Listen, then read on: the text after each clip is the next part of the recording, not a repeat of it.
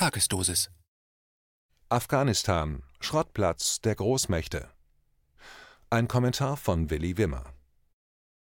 Jetzt soll es auf einmal schnell gehen. Bei Präsident Trump und seinen Abzugsplänen aus Afghanistan wollte es in Berlin niemand so recht glauben, das mit dem Abzug.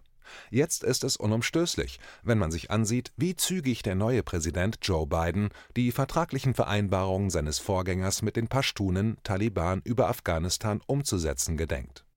Damit kommt auf Berlin unausweichlich die Frage zu, was Deutschland der Einsatz der Bundeswehr neben toten deutschen Soldaten und mehr als 10 Milliarden Euro, die in Afghanistan in den Sand gesetzt worden sind, überhaupt gebracht haben soll nach der Berliner Politikmethode kann das nur zur Folge haben, dass dies totgeschwiegen werden soll, um das vor sich her duselnde Wahlvolk nicht unsanft aufzuwecken.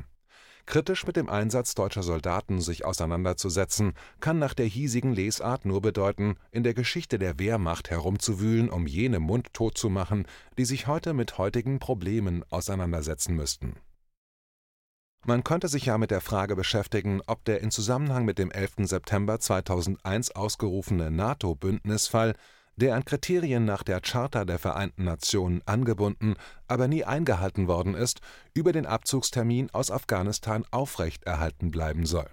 Bisher hat man jedenfalls in diesem Zusammenhang nichts gehört man ist es allerdings bei der NATO gewohnt, den letzten Zipfel der Legitimität krampfhaft in den Klauen zu halten, um den Parlamentariern die Möglichkeit zu geben, die Augen vor dem schiefen Gebäude der NATO-Rechtskonstruktion zu verschließen.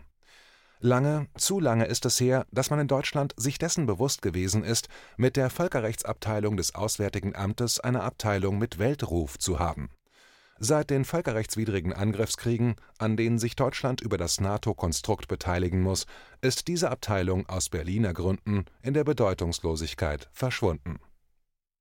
Fast zeitgleich zu den Abzugsentscheidungen der NATO und damit auch der Bundeswehr hat der ehemalige Botschafter Pakistans in Bonn, General AD Assad Durrani, in einem Pressetext auf geradezu eherne Gesetzmäßigkeiten in Zusammenhang mit jedem Großmächteeinsatz in Afghanistan hingewiesen Seit dem Altertum sind Großmächte als Großmächte in Afghanistan einmarschiert und gedemütigt aus Afghanistan geflohen. Den Sowjets ist es auf der berühmten Brücke bei Termez in Usbekistan gelungen, in einem guten Truppenbild das geschundene Land zu verlassen.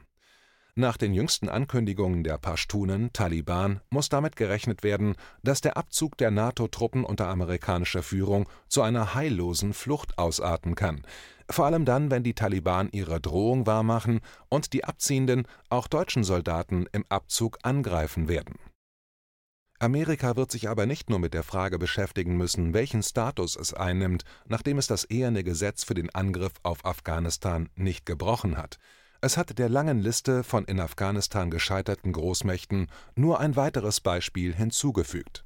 Es hat den Fluch, der über fremde Invasoren in Afghanistan hängt, nicht brechen können. Es gibt nach Botschafter Dorani aber noch einen zweiten Satz, der nicht nur für die USA gilt. Den kann sich Berlin auch hinter die Löffel schreiben. Werden in Zusammenhang mit Afghanistan, Washington, aber auch Berlin und die anderen üblichen Verdächtigen bereit sein, die Brücken zu den Völkern und Staaten wieder aufzubauen, die sie selbst mutwillig zerstört haben? Wer kann sich noch daran erinnern, dass im Zusammenhang mit dem 11. September 2001 Afghanistan ein zumindest willkürlich herausgegriffenes Ziel für die amerikanische Rache gewesen ist? Die Täter stammten jedenfalls nicht aus Afghanistan, soweit sie für das verantwortlich gewesen sind, was in New York und Washington Tod und Terror verursacht hatte. Hinzu kam, dass geeignete Wege gewählt worden sind, von der Zeit vor dem amerikanischen Einmarsch in Afghanistan bis unmittelbar vor der Tötung von Osama bin Laden und seiner Angehörigen Osama bin Laden vor ein internationales Gericht zu stellen. Heute drängt sich der Eindruck auf, dass unter geostrategischen Gesichtspunkten der Einsatz in Afghanistan deshalb beendet werden kann, weil das nächste Ziel mit Myanmar vor der Haustüre steht KenFM ist crowdfinanziert und unabhängig. Leiste deinen Beitrag zu freier Presse und unterstütze unsere Arbeit finanziell. Wenn du zukünftig keine Beiträge verpassen willst, abonniere den KenFM Newsletter und installiere dir die KenFM App für iPhone und Android. Weitere Informationen auf kenfm.de/support.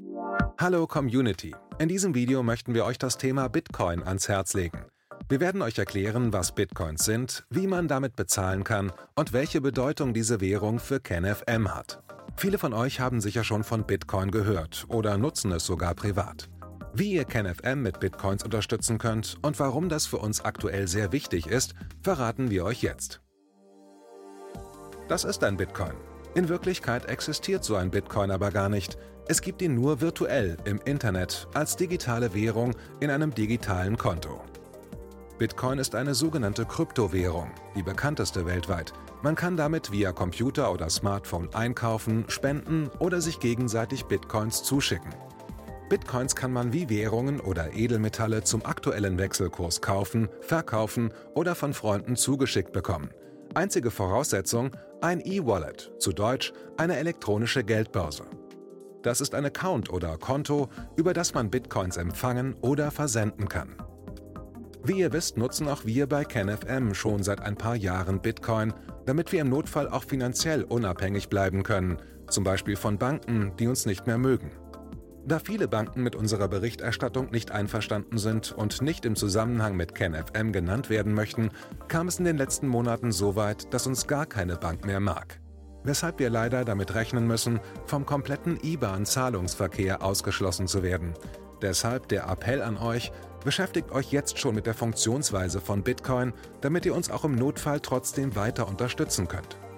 Alles, was ihr dafür tun müsst, ist, eure bisherige Unterstützung in Euro einfach in Bitcoin an uns zu senden. Dazu legt ihr einfach eine kostenlose E-Wallet an, wandelt einen Betrag eurer Wahl in Bitcoin um und sendet uns diesen an unseren Bitcoin-Account. Den Link findet ihr unter jedem unserer Beiträge sowie unter diesem Video.